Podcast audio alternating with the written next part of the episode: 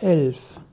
Ein Elf ist ein Feinstoffwesen, ein Naturgeist, ein Elementarwesen, das Gegenstück zur weiblichen Elfe.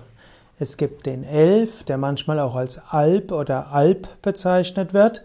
Es gibt aber auch die Elfe.